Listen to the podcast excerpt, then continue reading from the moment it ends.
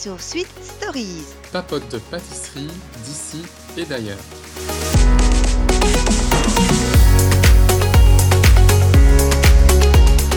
Nous revoilà donc euh, bonjour pour un nouvel épisode de notre podcast gourmand.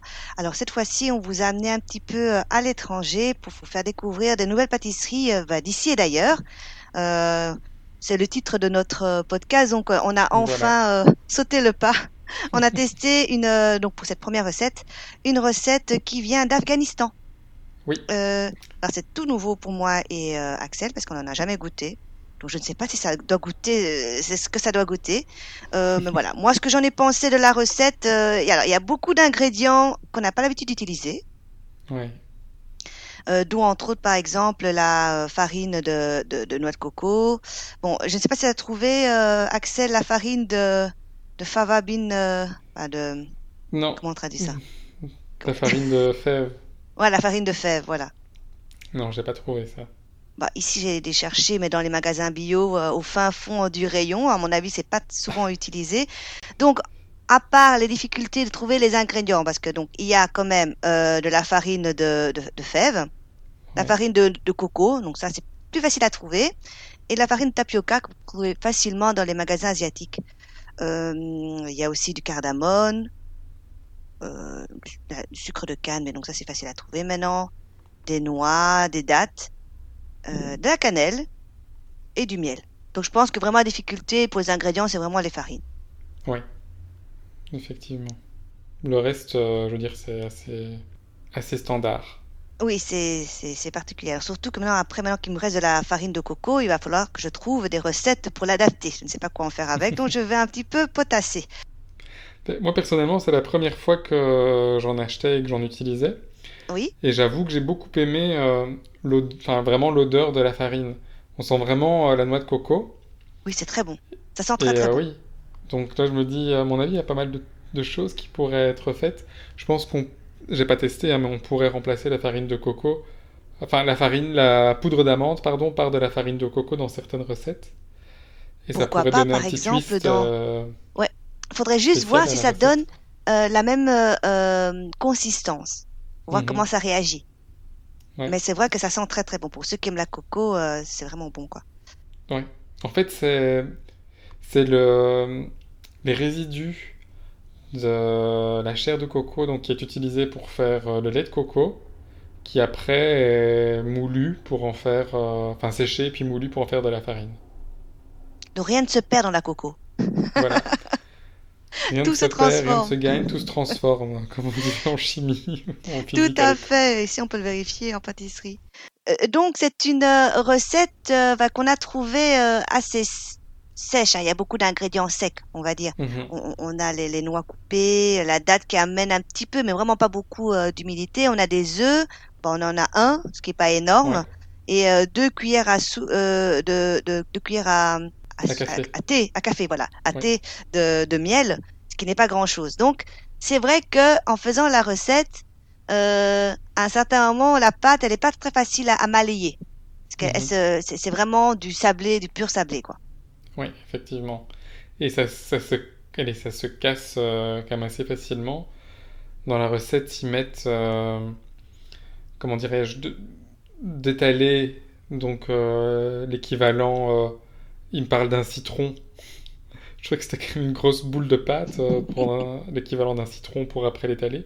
Donc de prendre cet équivalent-là et ensuite donc de, de l'étaler et puis de mettre la farce au milieu, puis de le refermer en espèce de, allez, de petite aumônière et puis de la rouler pour en faire une boule et puis l'aplatir. Et moi, Ouais. franchement, j'arrivais vraiment pas à, à la resserrer en forme d'aumônière sans casser euh, la pâte. Ouais, c'est vrai que c'est pas évident. Mais il faut dire que c'est vrai que t'as pas mis tes petites mains dans de l'eau. Non. Mais je pense pas que ça aurait aidé beaucoup parce que la pâte est tellement sèche, ça aurait absorbé, mais c'est c'est c'est- c'est pas évident. Donc, Ouais. On va vous parler de la recette après vous avoir parlé des ingrédients, etc., de la grosse découverte de ce biscuit, et on va vous dire après ce qu'on a pensé au niveau du goût. Donc, c'est vraiment pas compliqué. Hein. Euh, vous mélangez euh, en, en gros tout. tout dans la masse. Euh, là, y a- ils disent un certain ordre, mais bon, euh, euh, on mélange d'abord les ingrédients secs, les ingrédients mouillés ensemble, puis après on réunit le tout. en gros. Et après, donc, euh, on met le tout sous plastique, on le met à reposer au, au frigo. Pendant ce temps, bah, on fait en fait l'intérieur. L'intérieur qui c'est des noix euh, avec euh, euh, Des figues. Voilà, le jus d'orange, le miel, euh, la dates, cannelle, etc. Oui, que je dis des figues. Non, c'est des dattes, oui, des dattes. Pardon. Euh, voilà. Et alors, donc, on laisse euh, un peu reposer, donc le temps qu'après on ressorte la pâte. Et, et donc, comme Axel l'a précisé, il nous demande de faire une petite boule, on l'aplatit un peu, on, met la farce au milieu et on, on referme le tout. Et après, on, est plutôt, on doit le raplatir. Donc, l'image est très belle. Je, je ne sais pas comment ils ont Mhm. réussi à avoir un truc aussi lisse. non, je sais pas non plus. Je suis- le, le mien était plus granuleux, mais bon. euh, Donc, et après, donc, on les cuit euh, pendant 25 minutes à 180 degrés. Euh, voilà, ce qui est classique pour les, les cookies. Jusqu'à ce que les bords soient vraiment dorés. Et euh, en fait, on doit juste que ce soit- il faut juste que la pâte soit dorée parce que la farce en elle-même ne doit pas être cuite. Mhm. Et euh, on recouvre un peu après de, de sucre glace, euh, etc. Et bon, voilà. Euh, bon, après la dégustation, bon, honnêtement, c'est pas un biscuit que je referai tous les jours. Non, moi non plus. Non, non. ça Alors, très sablé. Oui, ça se casse euh, limite, euh, ouais, ça se casse très vite, quoi. hein. Ça, t'en as, t'as- tu mets des miettes partout. Euh, au niveau du sucre, qu'est-ce qu'on a pensé? C'est sucré, bon, ça va, hein, c'est sucré, mais pas trop. C'est pas fortement sucré, je trouve. Voilà, c'est c'est pas un dessert marocain par exemple, ça c'est pas c'est- c'est- c'est- ça prédomine pas, mais euh, le goût n'est pas, euh, je, je je sais pas, c'est c'est Non, je c'est pas très trouvais qu'il y avait- gourmand. Je trouvais oui, voilà, que le, le ratio farce par rapport au biscuit, il n'y en avait pas beaucoup finalement. Mhm. Et j'aurais pas pu en mettre plus dans les biscuits tellement ça se cassait, c'était friable. Oui, on sait pas. Voilà, le problème c'est qu'on sait pas l'étaler très finement. Donc on Non. doit faire une boule un peu grossière. Donc peut-être que si on rajoute un peu plus, mais alors du coup, il faudrait faire des biscuits plus gros. Je sais pas. Mhm. Mais Non, je sais euh, pas, c'est je- j'étais pas convaincu par, euh, non, par le biscuit. Peut-être que c'est la recette qu'on a choisie qui n'était pas Euh, peut-être ouais. Et comment euh, mais peut-être qu'elle doit goûter comme ça. Comme on n'en a jamais goûté, c'est difficile hein. Ouais. Mais, mais voilà, donc euh, on n'est pas convaincu de la recette. Euh, maintenant, ça serait bien que vous la testiez que, et qu'on ait des retours. Peut-être que vous l'avez mieux. Ou bien si vous la connaissez cette recette justement. Euh, est-ce qu'on a Mhm. raté quelque chose? Est-ce que ça doit vraiment avoir ce goût-là? Quel est le ratio? Voilà, donc on attend vraiment vos commentaires. Mais bon, on va pas dire que c'est qu'il est mauvais, hein, ça se mange. Hein. Mais c'est pas notre sûr, préféré. Voilà. Voilà, C'est pas, pas notre recette euh, préférée. très gourmand. Voilà, c'est pas super gourmand. On va dire ça. Mais c'est vrai que d'habitude, on fait des trucs avec du chocolat, euh, du sucre, du beurre. on est sorti un peu de notre, euh, de, nos- de nos sentiers euh, battus, donc. euh, mais on ne s'avoue pas vaincu. On va continuer à rechercher des pâtisseries un peu hors normes, on va dire, Oui, venu d'ailleurs. Venues d'ailleurs. Bah, à, ce sujet justement, Axel, tu peux nous parler un petit peu des desserts? Oui, donc il y en a plusieurs hein, en, Afghanistan. Euh, bon, d'abord, il faut savoir que l'Afghanistan, la cuisine est fortement influencée par euh, la cuisine iranienne et par euh, tout ce qui est de tradition perse.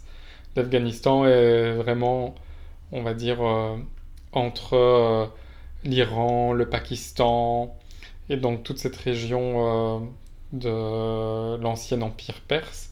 Et donc c'est vrai qu'il y a beaucoup d'influence qui vient de ces pays-là. Ils ont plusieurs desserts, d'après mes recherches. Donc il y a bien sûr euh, le baklava, qui est euh, quand même assez typique des pays du Moyen-Orient et d'Afrique du Nord. hein. Donc ça, tu connais bien sûr comme tout le monde, cette espèce de, de dessert avec cette pâte phyllo où on rajoute euh, beaucoup euh, de beurre, euh, beaucoup de sucre, beaucoup de De miel. de noix, de miel, etc., et de sirop, euh, qui est, qui est très bon, mais qui est quand même très, très dense, quoi. Ça, ça nourrit son homme, on va dire. Et euh, donc voilà, ça c'est aussi euh, une spécialité du pays. Ensuite, il y a aussi le gauche et fil, qui est une espèce de, de donut qui est frite euh, bien sûr dans, dans l'huile et ensuite ils rajoutent de la pistache et euh, du sucre glace. Ah, ça, ça me plairait. être, ça J'adore bon. le donuts. Ouais. Mais bon, Bien gras. on avait dit qu'on voulait pas faire euh, après la galette, après la Ouais, non, non, ouais. Donc on s'était dit qu'on donc peut-être pas la faire celle-là. Mais voilà.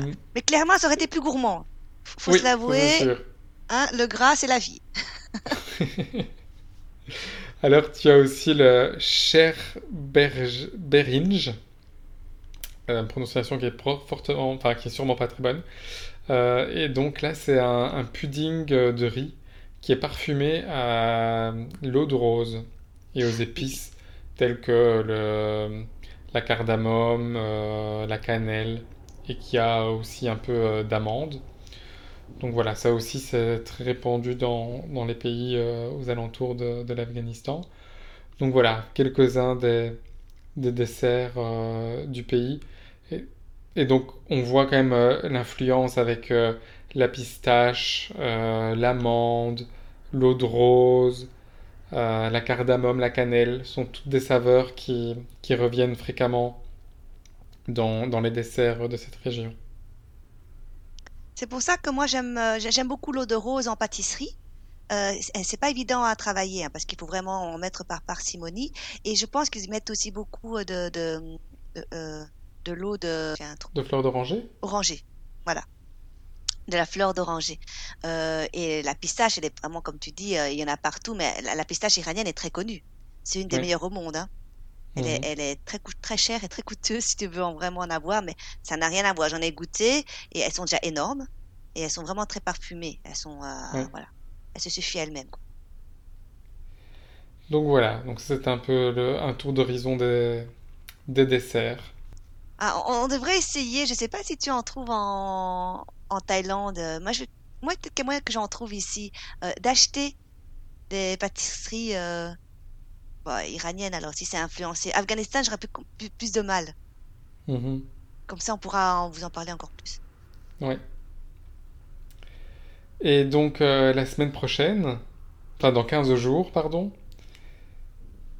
donc là, on va vous... Enfin moi je suis très content pour euh, ce qu'on va faire dans, dans 15 jours, puisqu'on va... On a choisi une recette de Nigella Lawson. Que je ne connaissais pas. Donc, je remercie Axel de m'avoir fait découvrir cette pâtissière. Euh, donc, si vous la connaissez pas, moi, enfin, on va vous mettre les liens. Euh, elle, elle est un petit peu, euh, euh, c'est pas de la pâtisserie fine comme on peut. Tu vois ce que je veux dire? Non? Elle, elle est un peu brute, hein, mais moi, je l'aime bien. Ouais.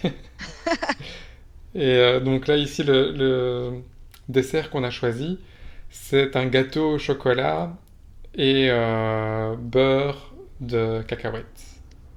Parce que évidemment, euh, nos bonnes résolutions après le Nouvel An euh, sont passées. Voilà, quelques semaines est passées, donc on peut de nouveau reprendre du poids avec, euh, merci Axel, que du bon, du chocolat et, et euh, de- du beurre de cacahuète. Mais euh, qui une association euh, qui marche très bien. hein. Regarde les sneakers, ça, ça, cartonne. Et ben, chez les anglo-saxons, ça marche très bien. Ils adorent cette association. Ouais. Et moi, ce que j'aime encore plus, c'est quand ton beurre de cacahuète est vraiment salé un petit peu plus, tu vois. Mhm. Toi, tu pourras rajouter un peu plus de fleurs de, sel dans sa recette. Ouais.